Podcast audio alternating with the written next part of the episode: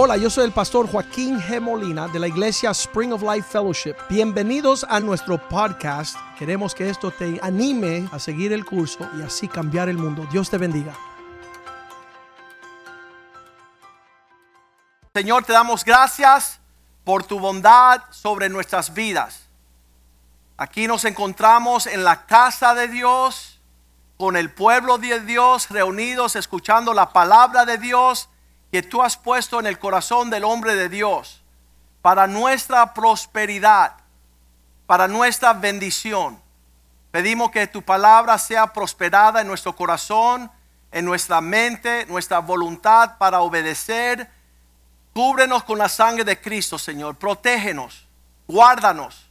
Pon un cerco de espino alrededor de tu pueblo.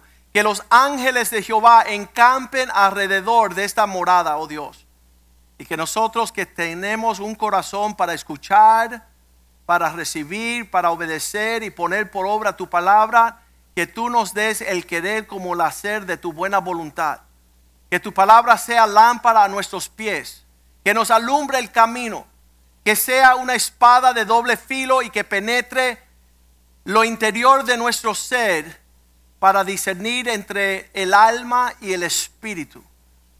Alumbra los ojos de nuestro entendimiento para poder sembrar la buena semilla en el buen corazón para tener el buen fruto y una cosecha que te glorifique.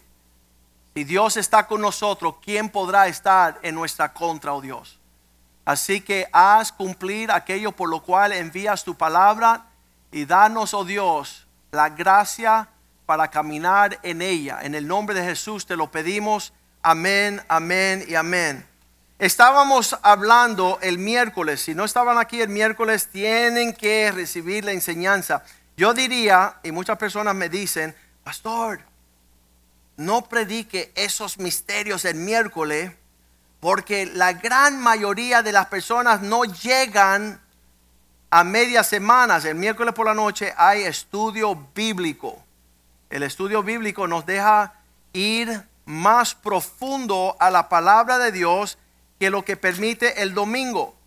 Hay personas que se le llaman domingueros. Los domingueros no profundizan la palabra de Dios y pierden una gran cantidad de los tesoros que Dios tiene para su pueblo. Dice que tú desees el consejo y la palabra de Dios más que los tesoros del oro y de la plata. Si aquí todos los miércoles yo estoy regalando 10 mil dólares, nadie faltaría. Pero la realidad es que estoy desprendiendo tesoros más grandes que 10 mil dólares. La riqueza de la palabra de Dios nos permite tener una perspectiva diferente que nuestros padres. Le decía a una señora ahorita en mi oficina, ¿tú quieres que tus hijos se casen con impíos igual que tú? Cuando fuiste a tomar un esposo, escogiste el menos temeroso de Dios. ¿Por qué lo hiciste? ¿Por qué le diste a tus hijos un padre que no teme a Dios y que no guarda la palabra de Dios? Ella quería desaparecerse. No es fácil visitar al pastor. Yo quiero que tus hijos se casen con una sierva de Dios. Yo quiero que tus hijas escojan, uh, tus hijos escojan una mamá que no sea una bruja, una mujer rebelde. Entonces es bien importante que nosotros al escuchar la palabra de Dios vamos a adquirir, ver las cosas que sin la palabra de Dios no tenemos esos anteojos, no vemos con luz, no hay claridad. Este pueblo que estaba por 400 años esclavo del faraón, el pueblo de Israel, estaba en Egipto haciendo pirámides esclavos del poder del faraón, de un reino de tinieblas. Qué, qué gran oscuridad había para un pueblo tan glorioso. Después de los 400 años, el Dios escoge a Moisés el libertador para librar al pueblo de Israel. Y Dios siempre escoge quién Él va a utilizar para librar su pueblo. En otras palabras, el plan de Dios es que Dios levanta un líder y que su pueblo siga el líder en las victorias del Señor. Primero fue Moisés, y fue de gran libertad seguir el liderazgo de Moisés. Ellos estaban bien en contra de Moisés. ¿Y quién eres tú para que nos mande? ¿Y quién te escogió a ti? Había una gran confusión. Nosotros somos tan inteligentes como tú. Nosotros conocemos más que tú, somos ancianos. Um, realmente cuando muere Moisés, Dios escoge al segundo que lo iba a dirigir a heredar la tierra prometida. Y Dios escogió a Josué segundo líder del pueblo de Dios saliendo de Egipto, ya para la muerte de Josué en jueces 1.1, ya el pueblo tenía un entendimiento que no tenían antes, que Dios es un Dios de orden. Y Dios escoge líderes para que nosotros sigamos. Entonces, en el versículo 1 de jueces, capítulo 1, ya entrando más en la tierra prometida acontece después de la muerte de Josué. Primero la muerte de Moisés, ahora la muerte de Josué. Ellos le habían dicho a Josué, si nadie te hace caso, déjanos saber quién es para matarlos, porque no vamos a seguir dando vuelta en el desierto. El pueblo ya aprendió a respetar a su líder, un pueblo que no conocía eso. Y entonces aquí jueces 1.1 dice que muere Josué y los hijos de Israel hablaron con Dios diciendo, ¿quién de nosotros subirá primero a pelear contra los cananeos? ¿Qué significa? Ya ellos tenían su mente entrenada de saber que Dios era un Dios de orden. Cuando tú ves lo que Dios hizo en el desierto, era fenomenal. Él nombró a cada una de las tribus de Israel, las familias de esa tribu eran doce, y habían cuatro lados del tabernáculo y él puso cuatro tribus a cada lado en un orden militar. Ellos sabían levantar y quién era la primera tribu, la segunda tribu, la tercera tribu y cómo encampar. Todo en la casa de Dios se hace según la decencia del orden. Cuando tú ves una persona entrar a la casa de Dios y seguir desordenado, se le da una invitación a quedarse en casa. Ya que tú quieres vivir en caos, en confusión y en desorden, donde no hay un liderazgo, entonces vete a tu casa a vivir ese infierno. La casa de Dios no es una casa de desorden. Pablo decía que se hagan todas las cosas decentemente y en orden. Pero qué tragedia nosotros que venimos de una confusión y un caos, donde los niños mandan. Si tus niños mandan en casa, levanta la mano. No levante la mano, no levanta. Porque tenemos un desorden. Una esposa le dijo a su esposo, si tú disciplinas a mi hijo, ya no tendremos intimidad. Y entonces el papá nunca más ni miró al hijo ese porque quería tener intimidad con la esposa. Nunca más disciplinó a su hijo y su hijo de 19, 20 años me dijo a mí, pastor, mi mamá no permitió a mi papá disciplinarme. Y ella siempre que él me iba a corregir, mi mamá se ponía brava con él y lo echaba de la casa. Entonces yo tengo 19, 20 años y nunca he sido corregido por mi papá. Ese desorden llegó a ser un problema psicológico con este muchacho y todos los demonios de la falta de instrucción y disciplina de su papá llegaron a visitarlo a él necesitando un tratamiento psiquiátrico. Porque cuando tú no estás en el orden del Señor, tú estás en el desorden de Satanás.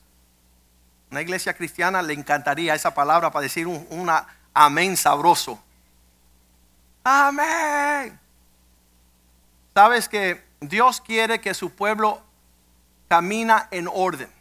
Igual que los hijos no son los que mandan en casa, tampoco Dios puso a la mujer como cabeza. A ver, se le fue la ver a alguien. Dios tiene un orden perfecto. Y si podemos discernir el orden del Señor, habrá victoria. Habrá un triunfo. Habrá un éxito y una prosperidad.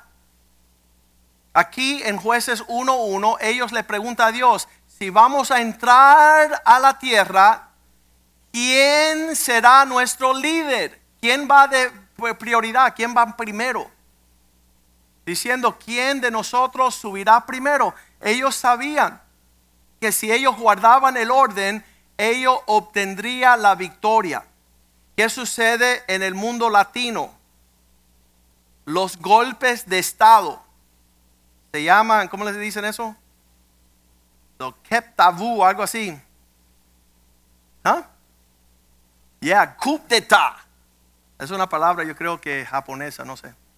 ¿Sabes qué? El vamos a arrancar la cabeza para ponernos nosotros a mandar. Vamos a sacar, eh, hubo una familia aquí en la iglesia que me vino la esposa y los hijos, ya criados, 24 años, decía, mira, queremos votar el viejo de la casa. Y yo dije, sí, lo pueden hacer. Es, ese caos y esa anarquía sucede en el reino de las tinieblas. Pero en el reino de luz, honrar a ese hombre, obedecerlo y sujetarse es la fórmula de su éxito y prosperidad. Y fueron a la casa a pedirle perdón y decir, viejo, ¿sabe qué? No nos gusta que nos grite tanto y nos mande tanto, pero hemos reconocido que tú eres un regalo para nosotros en esta casa. Te vamos a empezar a obedecer y honrar. Y esa familia hizo así para la cima de la victoria y la prosperidad. Todos han prosperado a partir del día que ellos hicieron el consejo de Dios y no lo que ellos sentían. Ellos querían votarlo. Y eso había sido su derrota. Aquí ya el pueblo pasó unos tiempos bajo Moisés, otro tiempo bajo Josué. Ahora Josué está muerto y ellos entienden que hacer las cosas como Dios manda llevaría al triunfo, a la victoria. Versículo 2. Y Dios les respondió, Judá. Dios escogió a Judá subir primero. He aquí que yo he entregado la tierra en sus manos. Yo le daré victoria a usted por medio de Judá. Eso es un gran acontecimiento que tú ya te des por enterado que Dios quiere darte la victoria y que va a suceder si tú guardas el orden de Dios. Esos dos versículos en este libro de jueces suficiente para nosotros ya a partir de hoy de alinear nuestros pensamientos, de no caminar al azar, pensando que tú vas a hacer, tú vas a ir, tú vas a venir, sino quien Dios puso para señalarte el camino de la bendición. En el, segundo, primer servicio hoy llegó una loca literalmente y dice, pastor, yo tengo los secretos del final del mundo y yo voy a hacer, yo voy a entrar, yo voy a salir. Y le digo, mira, dame el número de teléfono de alguien aparte de ti que sabe lo que tú me estás diciendo. Y no existe ese teléfono, ni existe esa persona, porque todo es una locura en su cabeza. Y eso es lo que sucede en las tinieblas. Las personas que no quieren un líder, Dios le entrega su maldad. ¿Para qué? Para que dé vueltas en el desierto y nunca llegue a la tierra que fluye leche y miel. Porque Dios no es un Dios de desorden. Dios es un Dios que te va a señalar el camino si tú te dejas dirigir. Pero qué triste que todavía nosotros optamos de no tener quien representa la persona que Dios ha dado para hacer esto. Sabes que esto llega a crear un medio ambiente cuando no hay una diferencia entre lo sagrado, lo escogido por Dios, eso es lo que significa sagrado, lo escogido por Dios, y lo no sagrado, que le vamos a decir secular. La palabra secular significa voy a vivir sin dejar que Dios señale el camino. Cuando tú eres una persona secular, eres una persona que vives cotidianamente todos los días en cuanto a lo natural, pero sin consultar con lo espiritual. Yo no necesito la iglesia, yo no necesito la palabra de Dios, yo no necesito el pueblo de Dios, yo no necesito la, el hombre de Dios. Eso te pone en la categoría no sagrado, sino secular. Ah, la otra palabra común, transitorio, temporal tú no quieres consultar con el creador. Esa persona que inventó esta palabra secular fue un ateo. Él no podía llamarle esto ateísmo. En otras palabras, una vida sin Dios, porque eh, existió en un tiempo donde había demasiados creyentes, demasiadas personas que estaban ah, con el conocimiento de las cosas de Dios, las cosas espirituales, ah, sus, sus prácticas religiosas. Entonces él dijo, mira, vamos a hacer algo vamos a dividir lo sagrado de lo secular. El que le trabaja a Dios como el pastor, ese está en las cosas sagradas. Pero yo que trabajo en, la, en, la, en, en el pueblo, que no estoy dentro de la iglesia, eso es secular. Dios no se mete en esos asuntos. ¿Cuántos creen que Dios no se mete en algo? Dios se mete en todo. Dios está aquí hoy y está mañana, el lunes, en tu trabajo contigo. Y si tú eres un creyente, tú estás de acuerdo que todas las cosas son sagradas. Mi esposo es sagrado. Mi esposa es sagrada. ¿Por qué? Porque dentro de los planes del Señor, aquello que es sagrado tiene valor. Cuando tú dices que las cosas no están sagradas, tú dices que un fetus en el vientre es un montón de células. Así que puedes quitarla ahí, no sucedió nada. Pero si tú vives en lo sagrado, eso es una vida y tiene valor. Y no se aborta. ¿Por qué? Porque tú sabes que Dios lo mandó con propósito. Si eres secular, piensan que no, es un montón de células, ahí no hay vida, se puede descartar. Entonces, este dilema de no conocer las cosas sagradas de las ah, seculares es un problema. Empezamos por la definición de secular.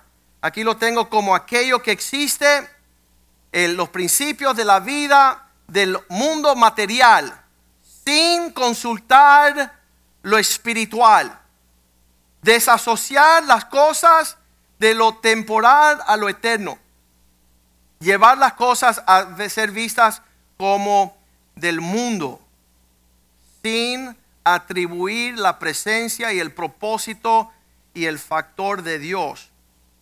Entonces hay personas que me han dicho, no, por eso así piensan ustedes en la iglesia, pero nosotros aquí afuera no pensamos así.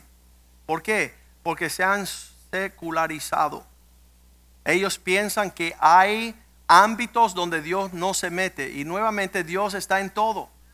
Dios está, nos ilustra todos los aspectos de nuestra vida de forma valiosa. Dios, el otro día estaba yo en una firma de abogados y estábamos en un intermedio donde no estábamos en los asuntos legales y yo veía que dos abogados se habían apartado, estaban ahí hablando y uno le decía a otro, uno le decía a otro, mis hijos están viviendo tan rebelde y tan desordenados que yo me acerqué a mi esposa y dije, eh, él dijo, yo me acerqué a mi esposa y le dijo, mira, cuando nosotros tuvimos intimidad, mira la basura que salió de esa relación, hablando de sus hijos. Y yo nunca había sido partidario de unos padres que hablan así de sus hijos. Pero es lo más siniestro y lo más vulgar que yo puedo pensar, que un padre pueda descartar el valor. ¿Sabe lo que me dijo Dios de mis hijos cuando tenían uno, dos y tres añitos? Que eran príncipes. Por la diferencia de estar en lo secular, donde tú creas que las cosas son comunes y vulgares o sagradas, de mucho peso de valor y especial. Entonces tú decides si vas a ser el pueblo de Dios o si vas a andar sin las cosas sagradas. Colosenses 1.16 nos dice, todas las cosas fueron creadas por Él y Dios no hace basura. Dios no hace cosas sin valor. Dice, todas las cosas fueron creadas por Él y las cosas que hay en los cielos y las que hay en la tierra, visible o invisible, sean tronos, sean dominios, sean principados, sean potestades, todo fue creado por medio de Él y son para Él. ¿Qué significa? Dios tiene un propósito conmigo. Dios tiene un propósito con mi familia, con mis hijos. Dios tiene un propósito con todas las cosas que me acontecen. Sabes que esta es una forma sabia de vivir. Usted puede entrar en un entendimiento diferente que los impíos. Los impíos, Salmo 14, versículo 1, que quieren secularizar, quieren tener la existencia en el ámbito secular y no sagrado, dicen el necio en su corazón, Dios no está. No hay Dios. Cuando tú quitas a Dios de la ecuación, cuando tú haces decisiones que no incluyen a Dios, sean en la iglesia o en la vida cotidiana, tú empiezas a corromper todo lo que Dios quería para ti. Estos que piensan que Dios no hay, que no hay Dios, se han corrompido y hacen obras abominables.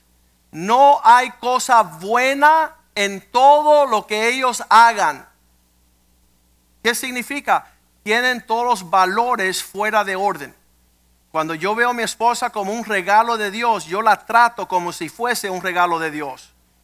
Yo no la traiciono, yo no le soy infiel, yo no tomo a ventaja, yo no la abuso, yo no le hago daño. ¿Por qué? Porque es el regalo que Dios me dio. Y le voy a cuidar y la voy a hermosear y ella va a ser la más linda de todo el mundo. Porque es mi esposa, el regalo que Dios me dio.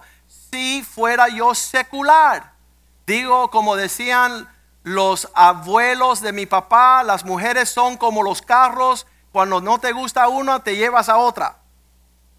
Esa es la forma de no tener el matrimonio sagrado. Eso se llama hablar cosas comunes, mundanas. Dios nos llamó fuera de las tinieblas a su luz maravillosa. A partir de que yo conozco a Dios, Dios me empezó a hablar diferente de todas las cosas, empezando por mi papá. Cuando Dios me dice, tú tienes que honrar tu padre. ¿Y por qué? Porque es un regalo sagrado. Yo te di a tu papá, pues a mí no me gusta mi papá, no importa. Si tú vas a salir de lo secular a lo sagrado, ahora tu papá llega a ser instrumento de Dios. Efesios 6.1. Hijos, obedecer a vuestros padres, porque esto es justo. Ya en tener fe, en entrar, en creer, en lo sagrado, diferenciar, porque yo decía, mi papá tiene su opinión y yo tengo la mía. Pero cuando tú entras a lo sagrado, Dios te dice, honra a tu padre. Eleva tu opinión por eleva la opinión de él por encima de la tuya. ¿Para qué? Versículo 2. Honra a tu padre y tu madre, que es el primer mandamiento con promesa. Dios está transformando los pensamientos de un joven secular donde Dios no estaba en mis pensamientos a empezar a mirar las cosas sagradas.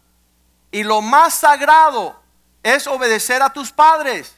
¿Para qué? El primer mandamiento, versículo 3, para que te vaya bien todas las cosas y seas de una vida larga sobre la tierra.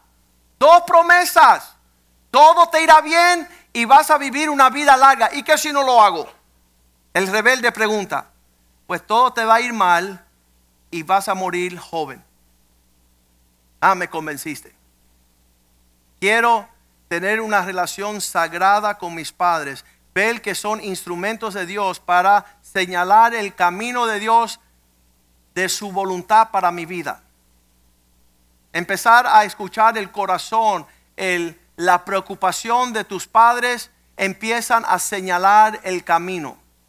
Y Dios quiere que todo en tu vida refleje esa realidad. ¿Por qué? Porque habrán aquellas personas que te dicen, no tienes que escuchar la Biblia, no escucha el pastor Joaquín, no escucha el pastor cristiano, no escucha la predica, vive mejor en la filosofía de este mundo. Colosenses 2.8 te dice lo opuesto. Mirar que nadie os engañe por medio de filosofías y huecas sutilezas según la tradición de los seculares, tradición de los hombres. Acuérdense que la palabra secular lleva a la persona a ser humanista. ¿Qué es humanista? pensar sin el temor de Dios. Tú tienes una respuesta, pero no es según el consejo de Dios. Entonces asegúrese que todo lo que vayas a hacer, Dios está en la fórmula. Que tú has contrapesado lo que Dios dice con lo que estás pensando. Es la única forma de prosperar.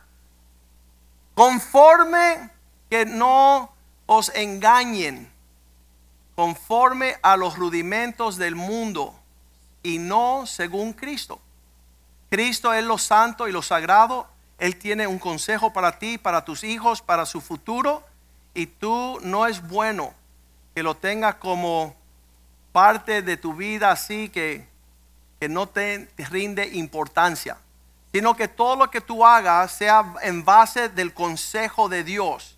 Que tu meditación de día y de noche sea la palabra de Dios para ser un árbol saludable junto a los ríos de las aguas donde tu hoja no cae y tu fruto vendrá en su tiempo y todo lo que haces prosperará. Qué horrible las personas que no escuchan a Dios, que no tienen apetito para considerar lo que Dios ha hablado. Muchas personas no nos resisten por esa cuestión. En una entrevista en el televisor me dijeron, Pastor Molina, ¿y tú no tienes tu propia opinión? ¿Y tú no, tú no hablas de por ti mismo? Le digo, no. Porque antes yo no consultaba con Dios y ahora todo lo que yo digo precede las palabras, está escrito. Así dice el Señor. Este es el camino de Dios, caminar en Él. Cumple sus mandamientos, pon por obra su consejo para que todo te vaya bien. ¿Por qué tú vives sin el consejo de Dios? Romanos 1:28 dice la persona que no retiene el conocimiento de Dios en sus pensamientos y como ellos no aprobaron, no le dieron la buena vista de tener en cuenta a Dios, Dios los entregó a una mente reprobada. ¿Qué significa? Una mente torcida. No están de acuerdo a escuchar y poner por obra la palabra de Dios. Dios lo entrega a una mente torcida de confusión para hacer cosas que no convienen. Yo puedo sentarme los últimos 24 años dándole consejo a las personas y me dicen, bueno, ese es tu consejo. No, esa es la palabra de Dios.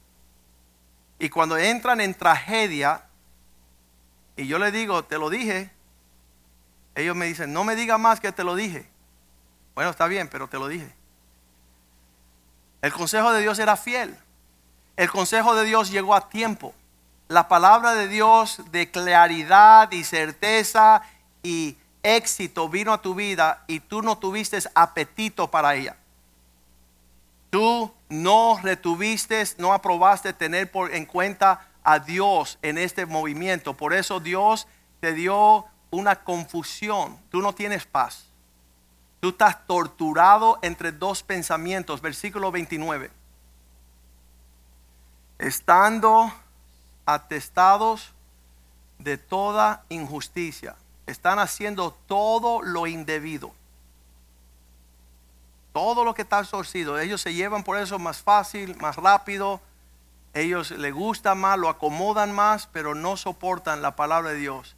Están llenos de fornicación, de perversidades, de avaricia, de maldad, llenos de envidia, homicidios, homicidios contiendas, engaños, malignidades, versículo 30, eh, son murmuradores, son detractores, desleales, aborrecedores de Dios, injuriosos, soberbios, altivos, inventores de las cosas malas, desobedientes a sus padres. Qué horrible, versículo 31, no solo son necios, desleales, sin afecto natural, implacable. La el pueblo secular que decide hacer la vida sin Dios se llama los Estados Unidos de América. Hemos secularizado todas las cosas. En la escuela donde se enseñaba a leer la Biblia, la sacaron. En la escuela donde se enseñaba a orar al Señor, lo sacaron. En el Congreso y la legislatura, hoy día, un hombre estaba leyendo un pasaje de la Biblia, dice, aquí dice que los hombres no vistan como mujer y las mujeres que no vistan como hombre. Aquí dice que no a la vida torcida. Y uno de los congresistas que contestó dijo, saca a Dios de tu argumento. Eso es lo que está haciendo los Estados Unidos. No queremos el consejo de Dios, por cuanto hay toda índole. Versículo 31. Todas las cosas torcidas, de necios, desleales, han perdido el afecto natural, son implacables y sin misericordia. 32. Romanos 1:32, quienes habiendo entendido el juicio de Dios, ellos conocen, el que no camina en luz es porque escoge las tinieblas. Que los que practican tales cosas son dignos de muerte, no solo siguen haciéndolo, sino que también se complace con los que las practican. Ven otras personas viviendo sin Dios, viviendo fuera de las normas de Dios y dándole la aprobación. Eso se llama lo que es secular. Dios nos llamó a nosotros a ser sagrados, a caminar diferente. Allí en el libro de Job, capítulo 8, versículo 8, dice que le preguntemos, Job 8, 8. Porque pregunta ahora a las generaciones pasadas y disponte para inquirir a los padres de ellos cómo hacían la vida en la antigüedad. Ahora cuando fui a, visitar a mi hija a Washington, D.C., me senté con sus amigos y un atrevido dijo, pastor, quiero hacerte una pregunta. Y le digo, ¿qué pregunta tienes, mi hijo? Ya soy viejito, le puedo decir mi hijo.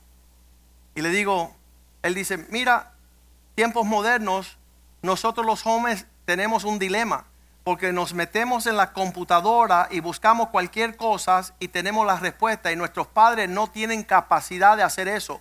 Significa que nosotros conocemos más que nuestros padres. ¿Por qué debemos de honrar a nuestros padres y no ellos a nosotros? Y dije, wow. Yo veo ahí tinieblas profundas. Le digo, te voy a decir algo, mi hijo. Hay un principio que se llama honra que nunca cambia. No importa lo moderno que tú te haces, el día que tú dejes de honrar a tu padre, ese será tu derrota, tu destrucción. Otro principio se llama la obediencia, que no la vas a encontrar tampoco en el internet. Pero el día que tú sepas honrar y obedecer, vas a prosperar como nunca lo habías pensado. Tu sabiduría en cuestiones de intelecto, secularidad y vivir fuera del consejo y los mandamientos de Dios te va a llevar a gran profundas tinieblas. Proverbios 20:20 dice que el día que tú aborrezca a tu mamá y menosprecie a tu papá, tu lámpara será apagada en una tinieblas bien profundas. El que maldice a su padre o a su madre, se apagará su lámpara en oscuridad tenebrosa. ¿Qué significa? No vas a poder, poder dar ni un paso en este mundo sin la bendición de tus padres, sin la bendición de Dios. Todo se va a desintegrar. ¿Qué significa? Va a ser temporal, no va a permanecer. Y eso es lo que dice Job en 8.8, capítulo 8, versículo 8. Escucha el consejo de tus padres. Escucha la generación pasada. ¿Por qué? Versículo 9. Ellos te dirán, pues nosotros somos de ayer, acabamos de, de llegar y nada sabemos, siendo nuestros días sobre la tierra como sombra. Vamos a estar aquí limitadamente. Vamos a escuchar lo que nos dice la Biblia, versículo 10. Dice, no te enseñará ellos te hablarán y de tu corazón sacarán palabras. No, no, vas a poder entender las cosas a menos que tú indagues a lo que fue primero. Versículo 11.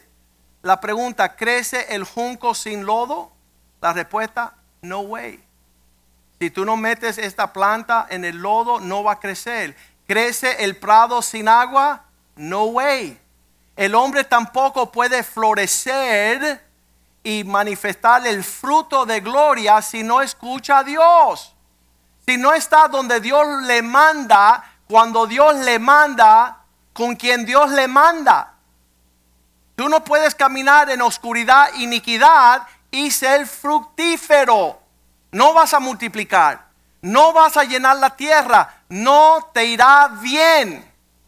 Esa es la, la gran, la gran pregunta que me hacen muchos de los rebeldes. ¿Y por qué tú dices que no me va a salir bien? Porque la palabra dice, dile al impío, al malo, que te irán mal las cosas. Ah, entonces tú me estás maldiciendo. No. Tú que no quieres escuchar a Dios, la palabra de Dios, el hombre de Dios, el consejo de Dios, ¿cómo te irá bien? ¿En, qué autoridad tú te fianza para decir voy a hacer lo indebido en el lugar indebido y me va a salir las cosas bien? Voy a hacer todo lo torcido y verá cómo yo florezco. No, no crece el prado sin agua y no crece el junco sin lodo. Versículo 12 aún en su verdor y sin haber sido cortado, con todo se seca primero que toda hierba. Si tú no pones las cosas en su elemento como Dios manda, no florecerán. El grillo se escucha, pero no escuché un amén. No, si no haces las cosas como Dios manda, si tú te convertiste en secular, dijiste, Señor, te tardaste demasiado, me aburrí, no, no te entendí, no, no pude saber cómo caminar como cristiano. ¿Sabes qué? No vas para ningún lado. No vas a poder prosperar en el propósito de Dios para tu vida porque tú aborreces a Dios. Versículo 13 sigue y nos dice, tales son los caminos de todos los que olvidan a Dios. Se me olvidó lo que dice el 12. Póngame el 12 de nuevo. Con todo se seca primero que toda hierba, se seca. Llega a, um, ¿cómo se le dice eso cuando, cuando la flor se marchita? Cuando tú no estás donde Dios manda, como Dios manda, cuando Dios manda, lo mejor que va a hacer es marchitarte. De la gloria que Dios tenía como, como su propósito ya no existe, te secaste primero que todas las hierbas. Entonces, versículo 3, así mismo son los caminos de todos aquellos que olvidan a Dios, y la esperanza del impío perecerá. No, ese pastor, muy agresivo el pastor Molina. Yo sé qué agresividad tengo yo, solamente hazlo como Dios manda. ¡Ilegalista! Te insultan la gente. Y lo único que digo yo a los viejos hombres y a las viejas varonas, que lo haga como Dios manda. Asesórate de lo que Dios quiere. ¿Para qué? Para que te vaya bien la vida. Para que disfrutes. Esa parte nunca la dice, no. Él me dijo que era un idiota. Sí, pero te dije si lo hiciera bien iba a ser un sabio. Sí, pero no lo voy a hacer bien, entonces eres idiota. ¿Por qué te pones bravo? ¿Por qué te enojas? ¿Tú prefieres que te digan la mentira? y que tu vida se desintegre. Qué horrible. Y la esperanza del impío, lo que ellos piensan y esperan, perecerá. Nunca van a ver lo que ellos dicen eh, eh. Versículo 14, antes que se nos vaya todo el mundo. Um, porque su esperanza será cortada y su confianza en tela de araña. Este versículo me encanta, porque yo por mucho tiempo decía que antes de Cristo Spider-Man vivía en mi cabeza. Estaba llena de telaraña. No había un pensamiento bueno antes de Cristo. Cuando yo era secular y necio y Dios no estaba en ninguno de mis pensamientos y la, el temor de Dios, yo no consultaba con Dios. Y yo decía, yo juro que Spider-Man, el hombre araña, vive dentro de mi cabeza porque está llena de pura telaraña. Y ahí encontré el versículo. Su confianza es telaraña. Tú no te puedes apoyar sobre la telaraña. Tú no puedes hacer tu vida pegarse con telaraña porque todo fácilmente se rompe y ya deja de hacer, ya deja de existir. Versículo 15 dice, no ponga tu esperanza en esa forma, se apoyan en su casa, mas no permanecerá ella en pies, se asirá de ella, mas no resistirá van a querer de alguna forma tener algo por el cual tomar como confianza y apoyo y no existe. Versículo 16. A manera de un árbol está verde delante del sol y sus renuevos salen sobre su huerto. Versículo 17. Se van entretejiendo sus raíces junto a una fuerte y enlazándose hasta un lugar pedragosa. Versículo 18. Si se arrancarán de su lugar, éste le negará entonces diciendo, nunca te vi. No, no puedes dejar el lugar que Dios tiene para ti y esperar prosperar y ser fructífero. El, el, recuento es que aquellas personas que se aferran a la palabra de Dios y caminan van a ver el gozo del Señor. Versículo 19, he aquí, ciertamente este será el gozo de su camino y del polvo mismo nacerán otros. Se repite la historia.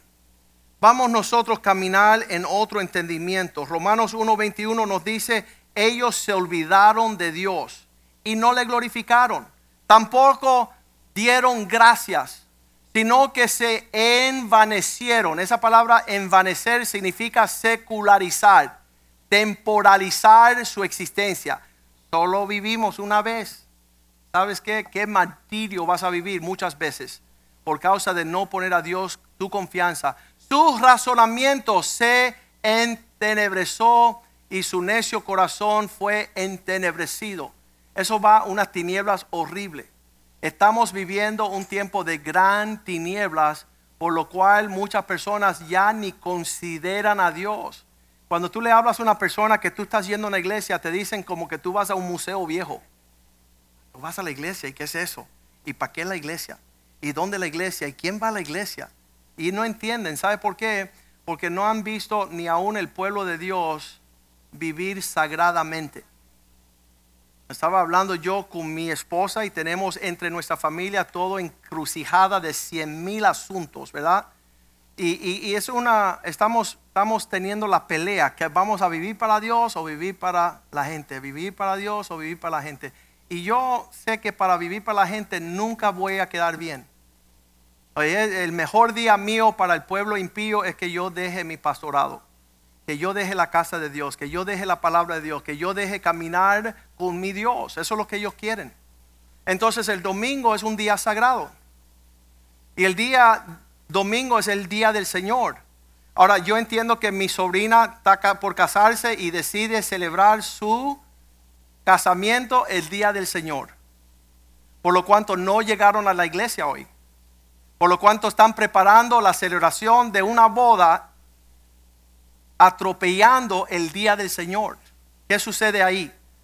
Que si se acostumbran sus hijos a hacer lo mismo, en unas generaciones ya la casa de Dios no tiene prioridad. Entonces nuestra pelea es decir, ¿sabes qué?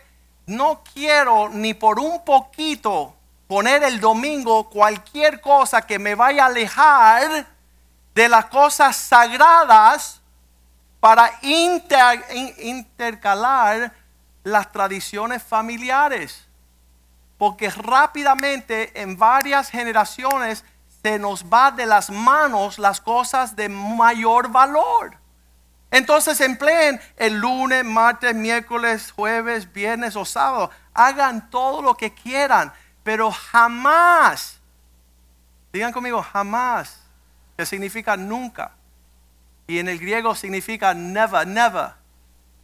Nunca ocupen el día del Señor para inventar nada que no sea lo que está sucediendo hoy. Porque imagínense cuántas familias tenemos en la iglesia. Y en todos los domingos todo el mundo decide celebrar su cumpleaños, su aniversario, invitar a la suegra a casa. Mejor cerremos la casa de Dios y que no tenga importancia con nosotros. ¿Sabes qué? No way. No way. Dios significa la prioridad. Nuestros hijos y nuestros nietos tienen que saber eso. Tienen que abrazar por encima de todas las cosas la prioridad de estar en la casa de Dios, en el día de Dios, escuchando la palabra de Dios, porque esa es la bendición de nuestras familias. Sin eso no hay matrimonio, no hay familia, no hay bendición, no hay finanza, no hay nada. Entonces ahí cuando dicen, ah, viste el pastor radical de nuevo, sí, yo espero que el día que yo falte usted se pare por el Señor también.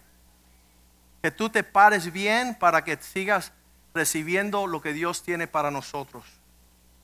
Gálatas capítulo 1, versículo 10. Este versículo yo creo que se escribió para mí. Busco ahora que el hombre, el favor de los hombres o el favor de Dios. Quiero la bendición de quedar bien con los demás o la bendición de quedar bien con Dios. Ese es nuestro dilema diario. Una mujer dijo, no, tuve que irme de esa iglesia porque el pastor Molina piensa que yo tengo que poner a Dios por encima de mi familia. Y yo le digo, ¿sabes qué? Sin Dios tú no tienes familia. Si Dios no está en tu hogar, en tu matrimonio, en tus hijos, en tus finanzas, entonces Dios no está. Y, un hombre dice, si, si el Señor no es Señor de todo, no es Señor de nada. Si Cristo no es la prioridad en todo nuestro andar, entonces lo que tenemos nosotros es algo digno de ser burlado. Cuando Él dice estas palabras, busco el favor de los hombres o el de, Dios. Ah, o trato de agradar a los hombres, pues si todavía yo estuviera agradando a los hombres, no sería un siervo de Cristo. Es tremendo. No podemos estar en dos lugares al mismo tiempo. No podemos darle prioridad a la celebración de varias cosas y descuidar nuestra devoción a las cosas que deben de ser prioridad. El mundo ya no tiene lugar ocupo para Dios. Las personas muchas dicen, no, que Dios manda en la iglesia, pero en mi casa mando yo. Ya sabemos qué está sucediendo en la casa del necio. Dios no está. Él no permite que Dios pueda dirigir sus caminos, sus palabras, sus finanzas. Bueno, que Dios no se meta en mis finanzas porque, ¿sabes qué? Tú quieres que Dios se meta en tus finanzas. Tú quieres que Dios ponga orden en tu prosperidad. ¿Sabes lo que yo aprendí hace muchos años? Yo no entendía muchas cosas en cuanto a Dios en las finanzas. Y, la revelación vino que Dios me iba a bendecir de tanto, de tanta abundancia, que si yo no le dejaba a Él organizar mis finanzas, yo no iba a poder administrar la abundancia de todo lo que Dios me iba a dar. Lo digo de nuevo. Si tú permites que Dios venga a organizar tus finanzas ahorita, la forma que Él te va a organizar permite tú estar organizado para recibir el montón de abundancia que Él te quiere enviar. Y si tú no permites que Dios organice lo poquito, tú no eres fiel en lo poquito, tú tampoco serás calificado para todo lo que Dios tiene para ti en mi oficina acabo de hablar con una mujer, dice, yo quiero todo lo de Dios. Y yo dije, pero si llevas aquí con nosotros un año y todavía no te bautizado, lo más fácil no lo has hecho. Yo creo que hoy ella se va a bautizar. Yo creo que hoy ella va a coger la clase y entender que Dios lo que quiere es abrir el cielo sobre nuestras vidas. Acuérdese, cuando Dios está limitando nuestro proceder fuera de la casa de Dios y organizar nuestras vidas, no es porque quiere minimizar ni restar la bendición, sino darnos mayor bendición. Para que nosotros seamos bendecidos. Ahí en Gálatas 10, 11 dice, ya no tratamos de agradar a los hombres, mas os hago saber, hermanos, que el evangelio anunciado por mí no es según los hombres. Esta no es mi opinión. Yo no tengo Biblia, yo no tengo cielo. Yo trato de repetir lo que está en la Biblia.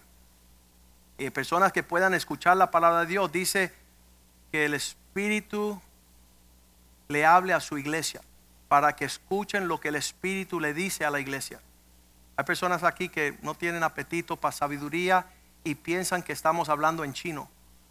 Mas hago saber, hermanos, que el Evangelio anunciado por mí no es según el hombre, no es según la carne, no es temporal, no es secular. Versículo 12 pues yo ni lo recibí ni lo aprendí de hombre alguno, sino por revelación de Jesucristo.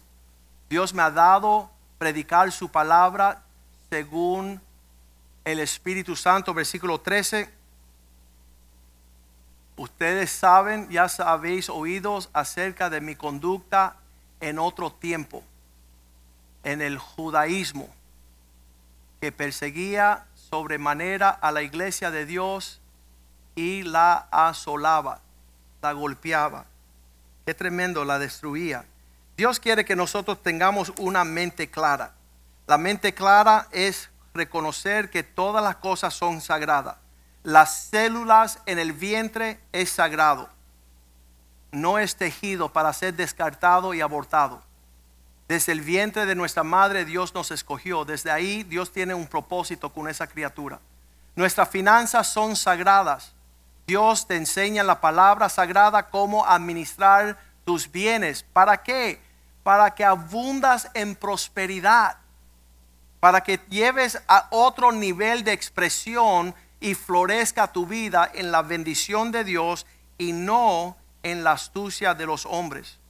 Santiago 3, 15 dice, la sabiduría no desciende de arriba, la sabiduría que no es la que desciende de lo alto, es terrenal, animal y diabólica.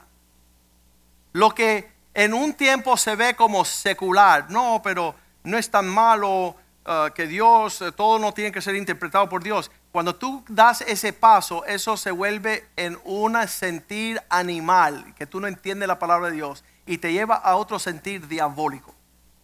Tú ves la degeneración de los pueblos cuando dejan de honrar lo sagrado. Todo lo que no es sagrado. La persona dice, cuando mis hijos nacieron, uno, dos y tres añitos, Dios dice, detente, mira para el cuarto de ellos. Yo me detengo de noche a las once de la noche, entrando a mi habitación. Ellos tres estaban en una habitación y Dios dice, ellos son mis siervos, respétalos.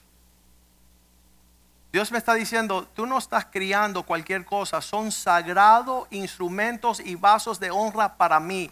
Empieza a tratarlos así. Y yo me quedé en shock. Cuando Dios empieza a señalar lo sagrado de lo, de lo común, tú vas a prosperar de gran manera. Las personas se han puesto a la altura de hablar palabras y despreciar el consejo de los pastores.